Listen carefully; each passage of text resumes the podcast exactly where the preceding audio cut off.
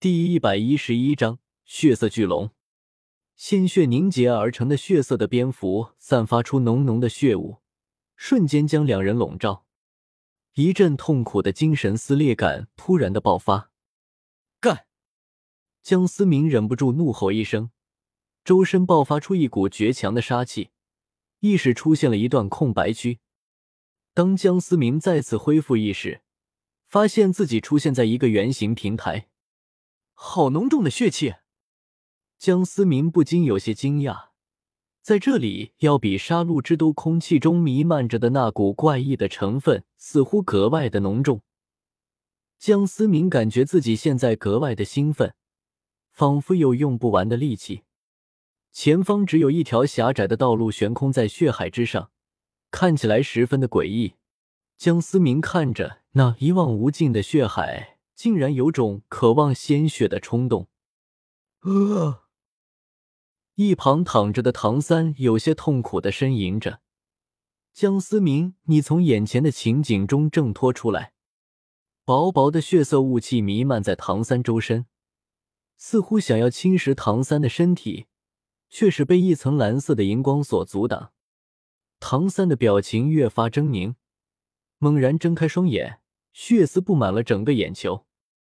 小三，江思明刚想上前扶起唐三，然而眼前的唐三仿佛是着了魔一般，四周空气中仿佛有着血色的丝线，不断的涌入唐三的身体。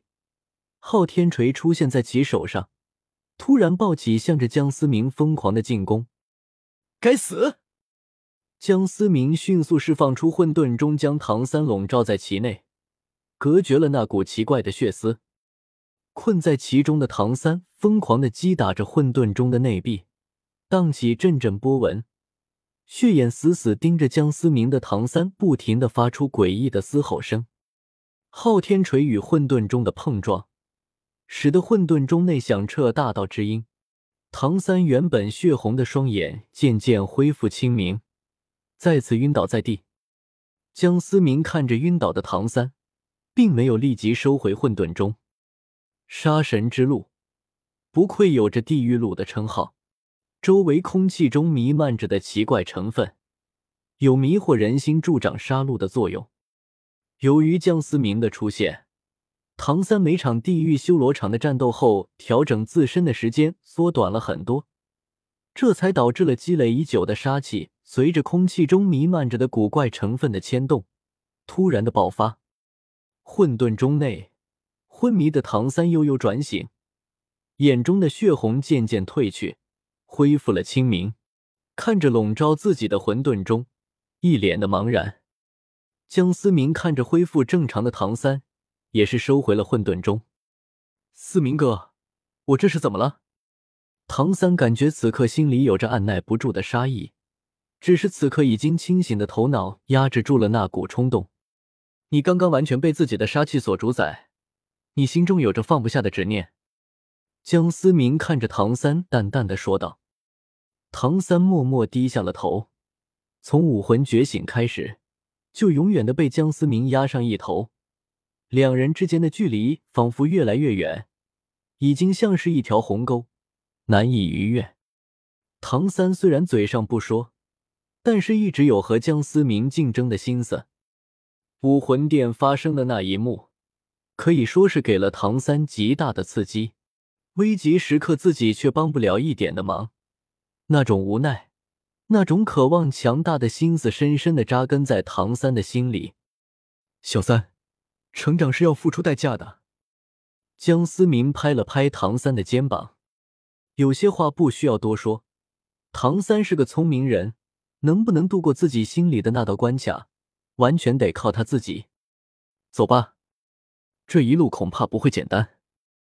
江思明眼神略微有些凝重，向着前方血海之上狭窄的道路走去。单单是这空气中格外凝重的古怪成分，恐怕就比原著中要强得多。更不提不是原著中的深渊，而是这一望无际的血海。唐三暗自运转玄天功。作为正中和的功法，自然也有平心静气的作用。深吸了一口气，跟上了江思明。狭窄的道路上，两人谨慎的前行，大约走了一个时辰，却丝毫没有出现任何的危机。没有理由。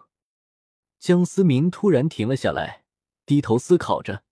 这一路走来格外的平静，就连原著中的三头暗金蝙蝠都没有出现。思明哥，这下面好像有东西在动。唐三突然震惊的喊道。江思明望向了无尽的血海，似乎在有规律的起伏着。我靠！江思明望着那血海盯了许久，突然爆出粗口：“小三小心！”江思明一把抓过唐三，向着远处狠狠的甩去。原本平静的血海突然的暴动了起来，一道巨大的血影冲出了血海。思明哥，被甩到远处的唐三看着还在原地的江思明，不由焦急的喊道：“这尼玛是龙！”江思明终于看清了眼前这个生物的真正面貌。血色巨龙挥动着双翼，血色的箭雨数不胜数，向着江思明射了过去。善解人意手，江思明指尖的剑气吞吐，单手挥出无数的残影，当下了这数不胜数的血色剑雨。思明哥，远处的唐三正要赶来帮忙，不要过来！江思明立马喝住。这血色的剑雨并不像看上去那么简单。江思明单手已经变得暗红，一股怪力侵蚀着江思明的身体。江思明双眼之上渐渐涌上血丝，周身爆发出一股极为狂暴的气息。该死！江思明发现自己越来越亢奋，原本施展善解人意手，但那只手已经越来越不听使唤。一直血剑冲破了江思明的剑气防御，瞬间洞穿了江思明的左肩。一股怪异的侵蚀之力迅速在江思明身体中蔓延。跟我玩侵蚀！陆仙剑立刻在江思明身后浮现，杀伐之力迅速在经脉中游走，抗击的那股奇怪的侵蚀之力。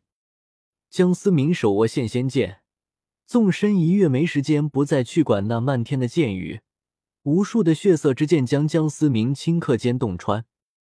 大梦剑，入梦。江思明瞬间挥出一剑，半空中血色巨龙疯狂扇动的翅膀突然的停了下来。死！江思明再次拿出绝仙剑，绝仙剑一闪而过，巨龙睁大了眼睛，不敢置信的看着江思明，下一刻便坠入了血海之中。即将掉入血海之中的江思明被一个钢筋铁爪抓住了腰间的腰带。重新回到了道路之上，谢了，小三。江思明真是被唐三的飞天神爪所救。思明哥，你……唐三看着被射成刺猬的江思明，似乎一点事都没有，有些惊讶。哦，这没事儿，除了有些疼之外，倒也没什么。江思明漫不经心的快速拔掉身上所有的血色之剑。江思明之所以不顾一切的冲上前去，也正是因为这血色之剑没有什么物理伤害，只是那股侵蚀之力十分的怪异。江思明也选择了相信唐三会在第一时刻使用飞天神爪救下他。江思明庆幸自己赌对了，